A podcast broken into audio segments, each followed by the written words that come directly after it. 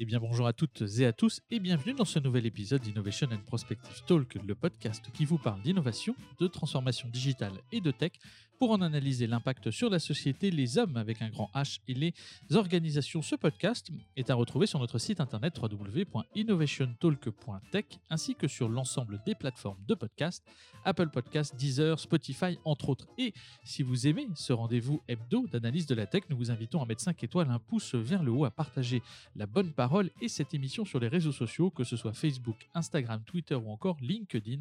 Un seul hashtag pour cela, IPT Podcast tout attaché. Je dis nous, car je ne suis pas seul aux commandes, je suis Mathieu Deboeuf-Rouchon et je suis accompagné pour ces épisodes de spécialité de Lionel Tardy, comme toujours, et de nos invités.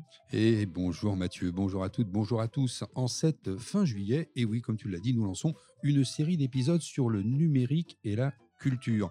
Épisode raccourci, sans actu, ni start-up, mais avec ce focus culturel qui, sans être une spécialité française, est un secteur dans lequel la France, depuis 60 ans, et peut-être André Malraux, a beaucoup investi. On parle d'ailleurs d'exception culturelle à la française. Pour nous éclairer, bien sûr, sur toutes ces facettes, sur l'actuelle facette, les actuelles et les prospectives, nous recevons deux grands témoins. D'abord Éric Leguet, qui est cofondateur dans les années 90 d'Index Plus, une des premières sociétés qui a produit des CD-ROM culturels, mais qui aujourd'hui est maître d'ouvrage sur des projets numériques pour l'Institut du monde arabe ou l'école Ferrandi et qui est surtout coach de start-up au sein du consortium Cap Digital Paris Région.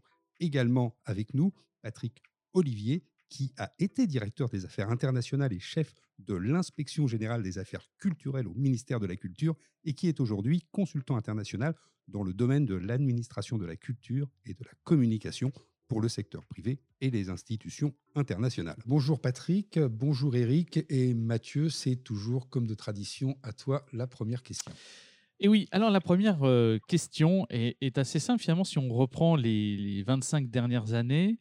Euh, depuis 25 ans finalement, le digital a investi l'espace culturel dans son ensemble. Comment est-ce qu'on pourrait, euh, dans un premier temps, finalement définir l'espace culturel, mais surtout l'espace culturel à la française? Alors, ben, si tu m'autorises à commencer, déjà, petite correction, en tout cas dans, le, dans ce secteur-là, on va parler de numérique. Le digital est plus euh, utilisé dans le milieu marketing que dans le milieu culturel. Ensuite, euh, sur cette définition, euh, je dirais, je donnerai juste une phrase et vous allez tout de suite la comprendre, mm-hmm. c'est l'exception culturelle à la française.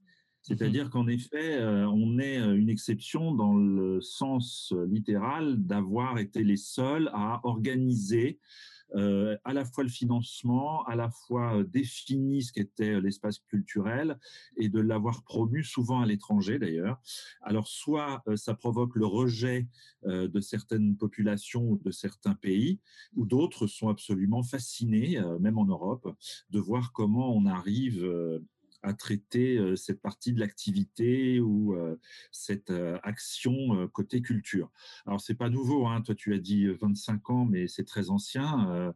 il est vrai que depuis 25 ans, même un petit peu plus, naturellement, euh, le, toutes les actions numériques, elles ont d'abord commencé, non pas vis-à-vis du grand public, hein, c'est d'abord un outil technologique, ça a été des outils de restauration, de captation, euh, de, de base de données. Les, les, premières choses très numériques, c'est la base de données. Et moi, je me souviens de la galerie des dates euh, au musée d'Orsay lors de l'inauguration. C'était la première fois qu'on avait un, un système vidéo euh, pilotée, euh, comment dirais-je, pilotée euh, par, une, je crois que c'est Olivetti à l'époque qui faisait ça avec des vidéodisques. Donc l'arrivée, elle est très ancienne, elle n'était pas du tout destinée au, grand public au début.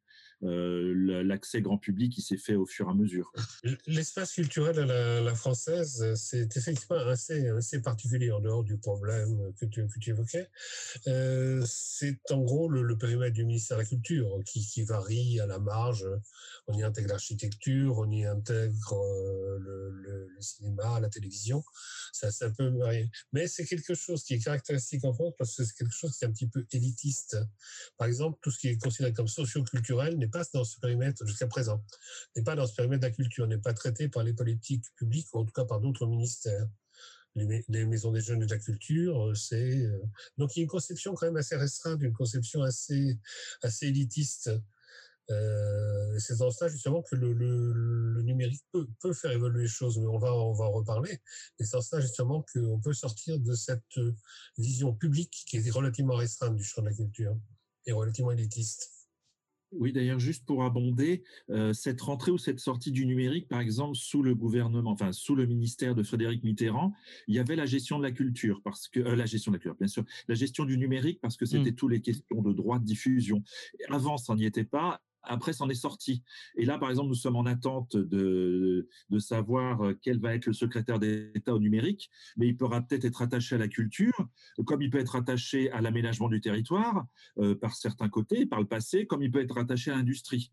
Donc, de toute façon, c'est très mouvant. Alors, Eric, puisque tu, tu, tu, ouvres cette, cette, cette partie, euh, le, le, secrétaire d'État au, numérique qui, qui, se retrouverait éventuellement rattaché à la culture, ça donnerait évidemment un signe assez intéressant pour les observateurs qui pourraient en déduire qu'aujourd'hui, la culture doit aussi intégrer les nouvelles technologies. On, essayait de, de, définir l'espace culturel. Est-ce que l'on pourrait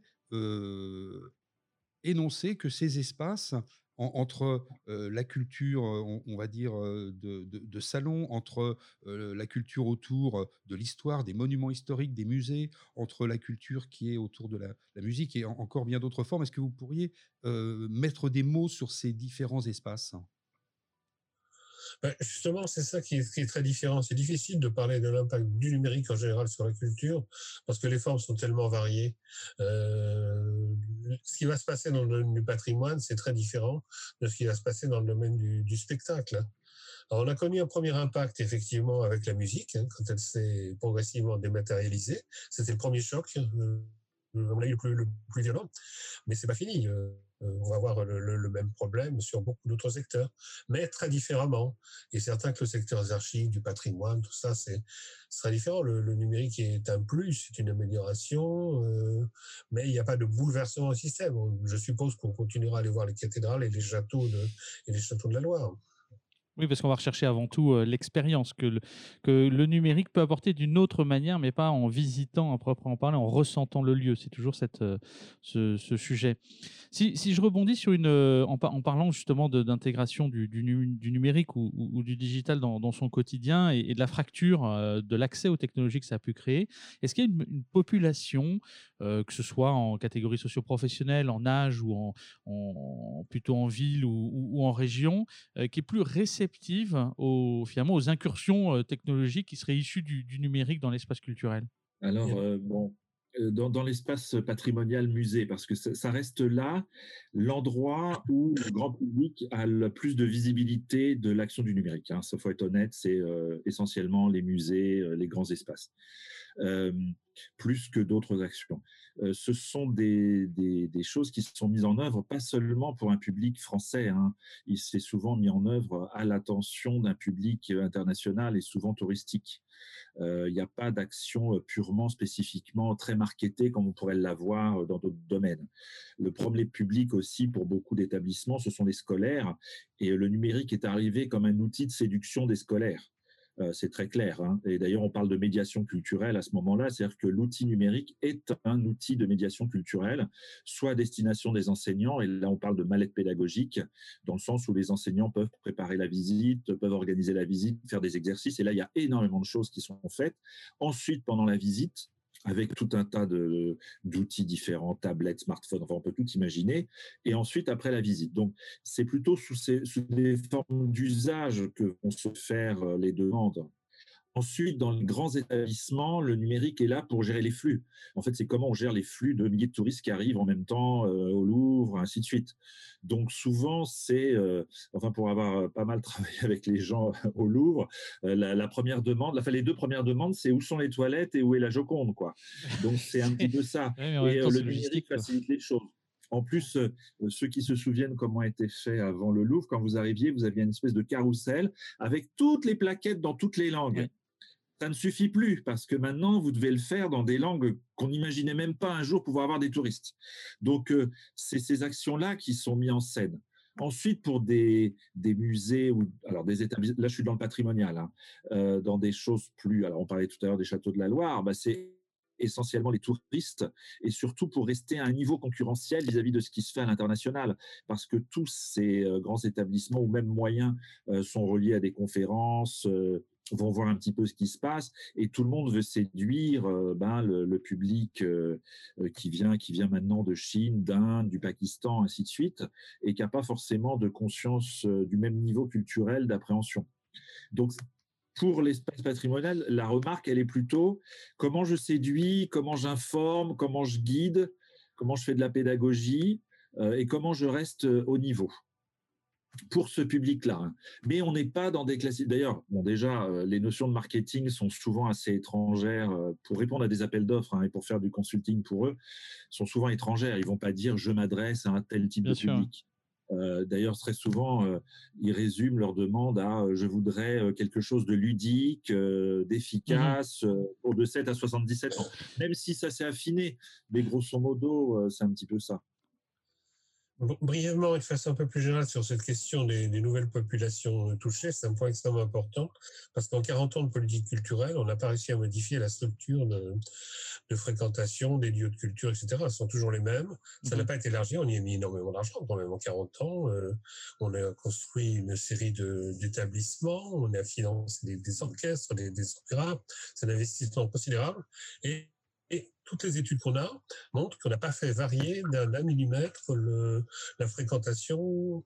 Ce sont toujours les CSP+, toujours les mêmes, ceux qui ont un minimum d'éducation à la culture.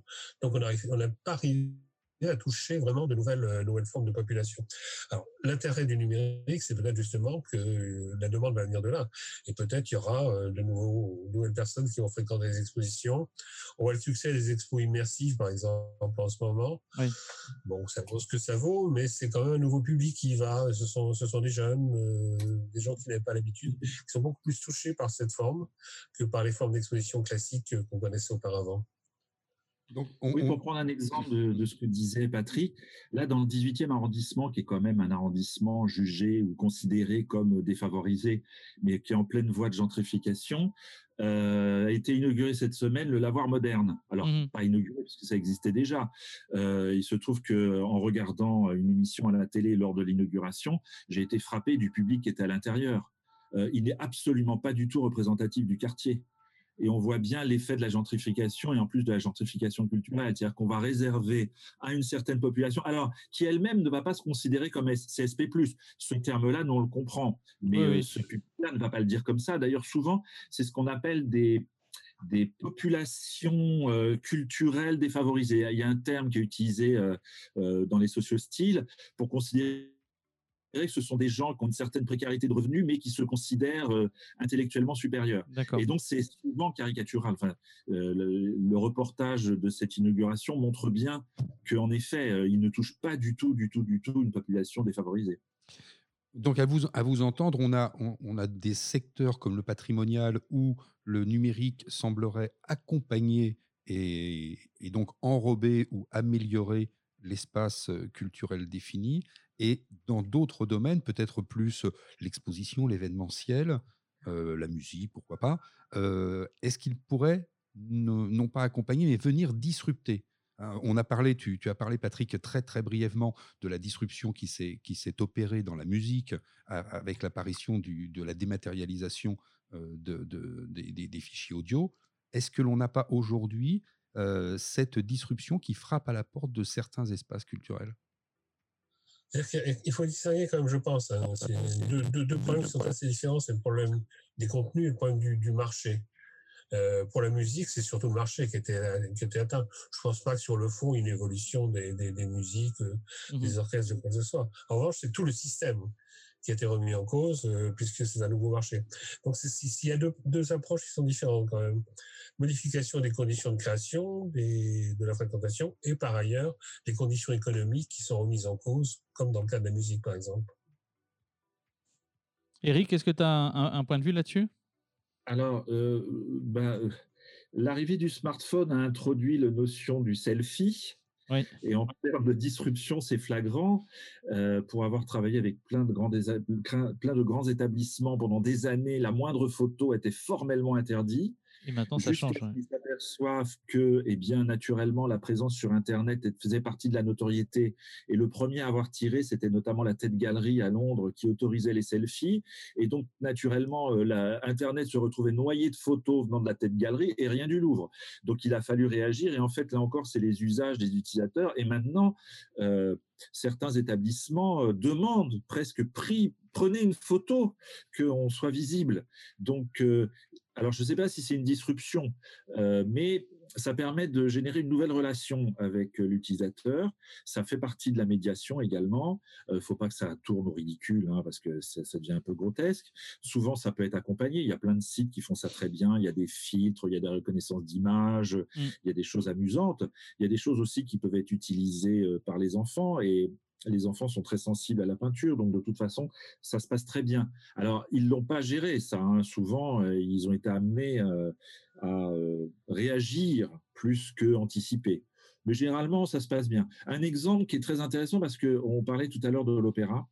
Oui. Et l'opéra, je crois qu'il n'y a pas plus élitiste que l'opéra. Hein. Et le simple fait d'avoir fait à l'Opéra de Paris un escape game. Alors, on se rassure, hein, nous qui connaissons ce qu'est un escape game, c'est un pseudo-escape pseudo -escape game, mais très bien fait. Ça a amené un public qui jamais, jamais, jamais ne serait rentré dans l'Opéra de Paris, même pour regarder à quoi ça ressemble. Et euh, après, est-ce qu'il va être converti ensuite en public euh, des, spectacles de danse? Je ne sais pas. J'ai vu l'exposition Bowie aussi euh, à la Philharmonique. Pareil, il y avait un public qui jamais n'aurait été là. Est-ce qu'il va être converti? Je ne sais pas. Mais en tout cas, il y a cette ouverture, il y a cette porosité qui est de plus en plus importante. Et avec le temps, naturellement, euh, les enfants des enfants sauront que ce sont des lieux accessibles.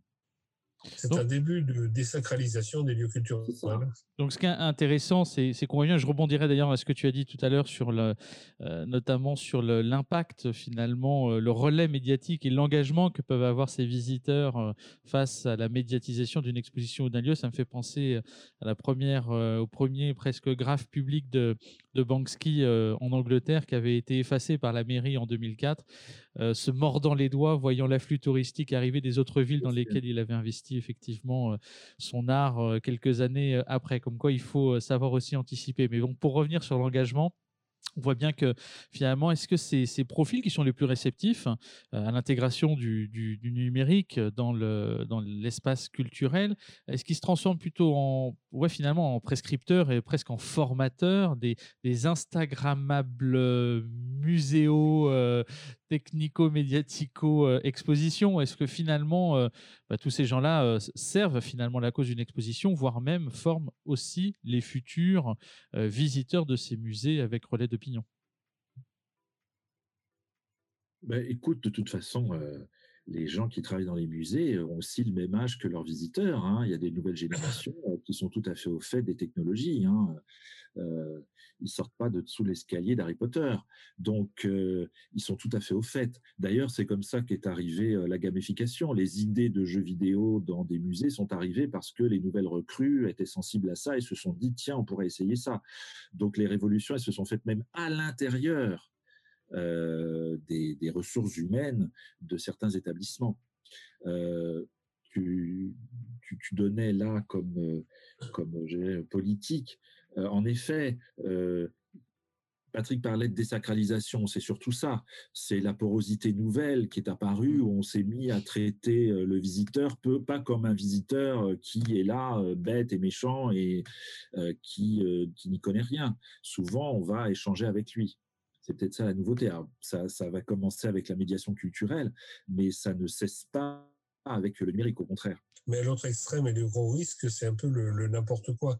Sur les musées, bien sûr, bon, les uns. Mais après, où se situe le, choix? Alors, je disais au début qu'on a entamé une, politique très élitiste en France, mmh. une vision assez élitiste de la culture. Mais le, risque avec effectivement le choix qui va venir maintenant de, la demande et non plus de la politique de l'offre, euh, on est effectivement qu'on aille vers n'importe quoi qui va décider d'une, par exemple, domaine de la littérature. Euh, on a maintenu un réseau de, libraires pour euh, conserver un niveau de qualité suffisant, un niveau de conseil, pour que ce ne soit pas uniquement les grandes surfaces qui bradent, qui bradent les livres, ce qui aurait été le cas. Alors qu'ils auraient bradé, n'importe quoi.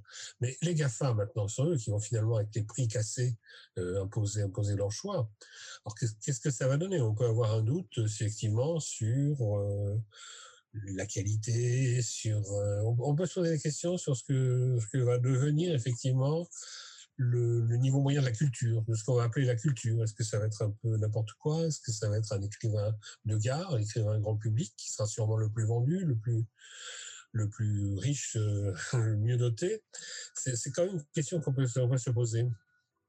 Bah, justement, Patrick, puisque tu viens de, sortir le, mot magique des GAFA, leur puissance aujourd'hui, à la fois financière et technologique, on voit bien, alors bien sûr, tous les domaines ne sont pas encore euh, touchés, mais ils, explorent énormément de pistes et de façon euh, extrêmement visible, notamment quand on voit la puissance d'Amazon par le biais d'Amazon Prime, par le biais de la production audiovisuelle, par le biais de, tout ce qui est liseuse pour le livre et l'accès au livre numérique. Est-ce que ces GAFA aujourd'hui, par cette puissance technologique et financière, ne sont-ils pas en train de mettre la main sur certaines formes culturelles, voire même uniformiser la culture? Exactement, moi c'est tout à fait le risque dont, je parlais. Euh, c'est le secteur de la littérature, mais c'est aussi le secteur du, cinéma. Si tout le choix, le choix des œuvres était fait par des personnes relativement éclairées, je dis pas que tous les films étaient remarquables, mais il y a un certain nombre de gens qui avaient intérêt à faire fonctionner le système, à avoir des films éligibles au Festival de Cannes, avoir une certaine qualité. Si Netflix est le seul à décider en fonction de la publicité qu'il peut récolter, en fonction du nombre d'adhérents qu'il peut récolter, il y a un véritable danger, effectivement, sur, sur la qualité, un véritable danger d'uniformisation, bien sûr. Alors, on a, on a quand même un exemple avec Netflix, puisque tu le cites, et je te redonne la, parole, Eric. Euh, c'est Casa des Papel qui a été produit pour le marché espagnol et qui finalement a eu un succès euh, qui était euh, planétaire. Euh, oui, alors c'est bon, ça c'est toujours le talent marketing des Américains de sortir euh, le film avec Marion Cotillard euh, pour nous vendre tout un tas de, trucs ou la série Casa del Papel. Pendant ce temps-là, il y en a des milliers d'autres qui sont produits. Ça, ils ont un talent incroyable. Euh, quand on parle des GAFA, en fait, ils entrent des deux côtés. Et je voulais aborder le fait qu'ils font beaucoup d'entrisme dans les musées, tout simplement parce que, euh, comme ils sont accusés, alors pas, accusés, mais souvent réellement, de ne pas payer d'impôts ou de, faire de, l'optimisation fiscale, ils entrent dans tous les, dans tous les processus euh, de crédit d'impôt recherche, et notamment Google, parce que pour finaliser le budget de réalisation technologique dans un établissement, Google peut récupérer le crédit d'impôt recherche et très souvent, il est moteur de cela. Et donc, pour certains établissements, pour s'assurer euh, le financement de telle ou telle réalisation, euh, Google dit oui. Et il le fait d'autant plus que ça, c'est une forme, c'est pas du greenwashing, mais presque. Et bien naturellement, euh, il va apparaître comme un soutien à la création ou un soutien, je dirais, au développement culturel, tout en, tout en récupérant du crédit d'impôt recherche. Et ça, c'est aussi une autre manière d'orienter, puisque c'est lui qui peut décider je finance ça ou je ne finance pas ça. Et là, les trois quarts des gens ne le voient pas du tout. Hein. Les expériences qui sont menées à Versailles, au Louvre, ainsi de suite, on ne sait pas qui a financé. Avant, on parlait d'ailleurs, c'est très intéressant parce que pendant très longtemps, vous vous souvenez, on parlait de mécènes, euh, ainsi de suite, le mécénat d'entreprise, on voyait les logos, euh, euh, Chanel restaure le Grand Palais, ainsi de suite. Maintenant, il n'y a plus besoin il n'y a plus besoin. Euh, on ne sait pas du tout, puisqu'ils n'apparaissent pas. Euh, Microsoft n'apparaît nulle part, alors qu'il finance beaucoup de choses. Enfin, il dit qu'il finance, disons qu'il met euh, de la ressource humaine en œuvre ou des, zones de calcul, mais du coup, il est très présent dans tout un tas d'établissements. Donc on voit bien qu'il y a effectivement une, un shadow finalement ah oui, oui. Alors, Quand je dis ça, c'est pas c'est pas une critique parce que je trouve ça formidable parce que du coup qui, ne s'était, qui était resté dans les tiroirs, qui ne s'était pas fait, qui ne s'était pas réalisé, euh, et qui du coup se crée, et c'est formidable. Il y a des expériences vraiment géniales, je les suis de près, mais malheureusement, euh, ils deviennent bah, les seuls financeurs, et euh, à chaque fois que l'État ne va pas pouvoir financer telle ou telle chose, et comme le disait Patrick, avoir une sorte de regard ou de sélection, et eh bien de toute façon, on aura le choix entre bah, deux, trois personnes qui seront Amazon, Google et Microsoft. Donc ça tourne quand même beaucoup sur, sur les GAFA. En- encore une fois, il y a beaucoup de choses qu'on ne voit pas. Ce qui serait intéressant, c'est effectivement de connaître de manière assez transparente finalement le, financement des, des produits ou services culturels que nous, que nous consommons. Ça permettrait d'avoir un œil un peu plus éclairé. Allez, on va terminer sur une note assez, assez sympa, puisque j'aimerais connaître à la fois pour, pour toi Patrick et, et toi Eric, quel, quel, quel est votre premier souvenir marquant puisque ça fait longtemps que vous grenouillez dans le, dans le numérique, euh, particulièrement depuis que tu m'as donné mes premiers cours Eric, hein, rappelons-le, dans les années 2000. Euh, ça, ça nous, Julien, ça nous rajeunit pas.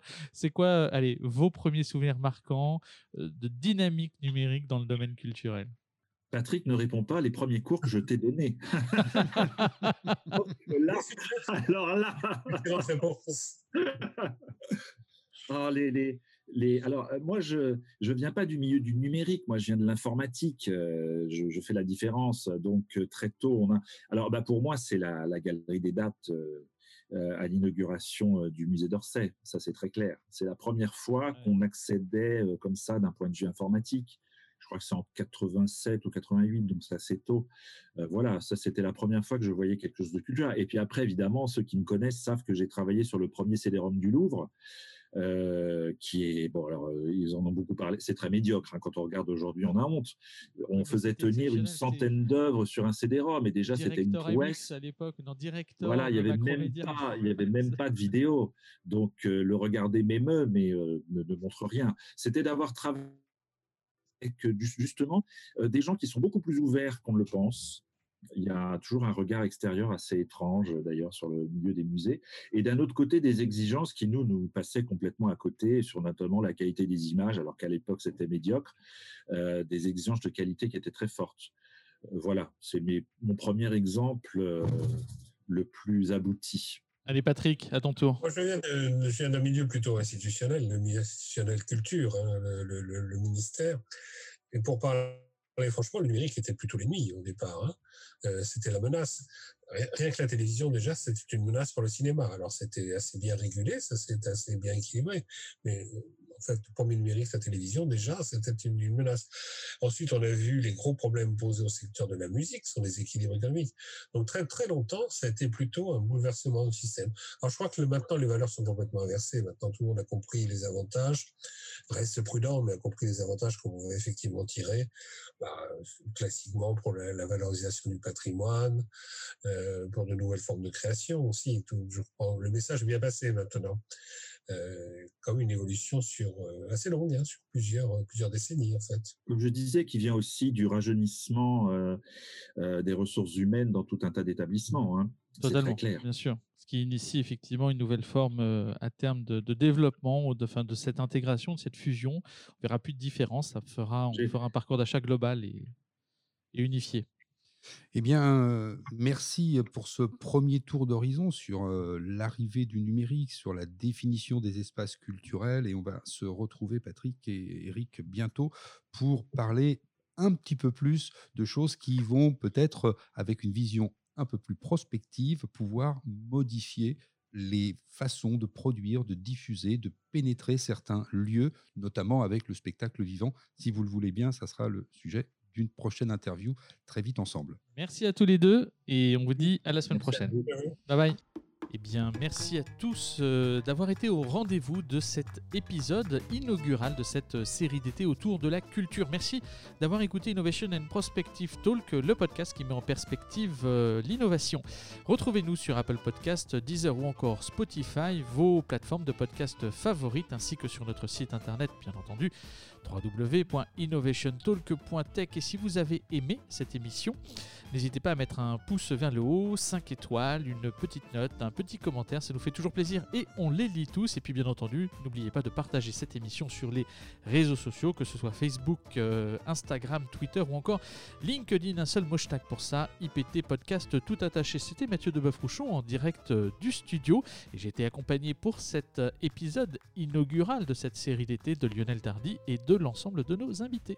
Et, eh, eh, eh, oui Mathieu, nos invités qui vont nous suivre pendant tout l'été, nos invités qui étaient aujourd'hui Patrick Olivier, très institutionnel, et puis vous l'avez entendu, Éric Leguet qui est plutôt dans l'opérationnel, ils vont nous accompagner parce que la semaine prochaine, nous parlerons de la culture vers le spectacle vivant, et ce spectacle vivant qui, dans cette période que nous traversons et que nous avons traversée, a été quand même durement touché. Alors la prospective de ce côté-là pourrait être très intéressante à la semaine prochaine. Bye bye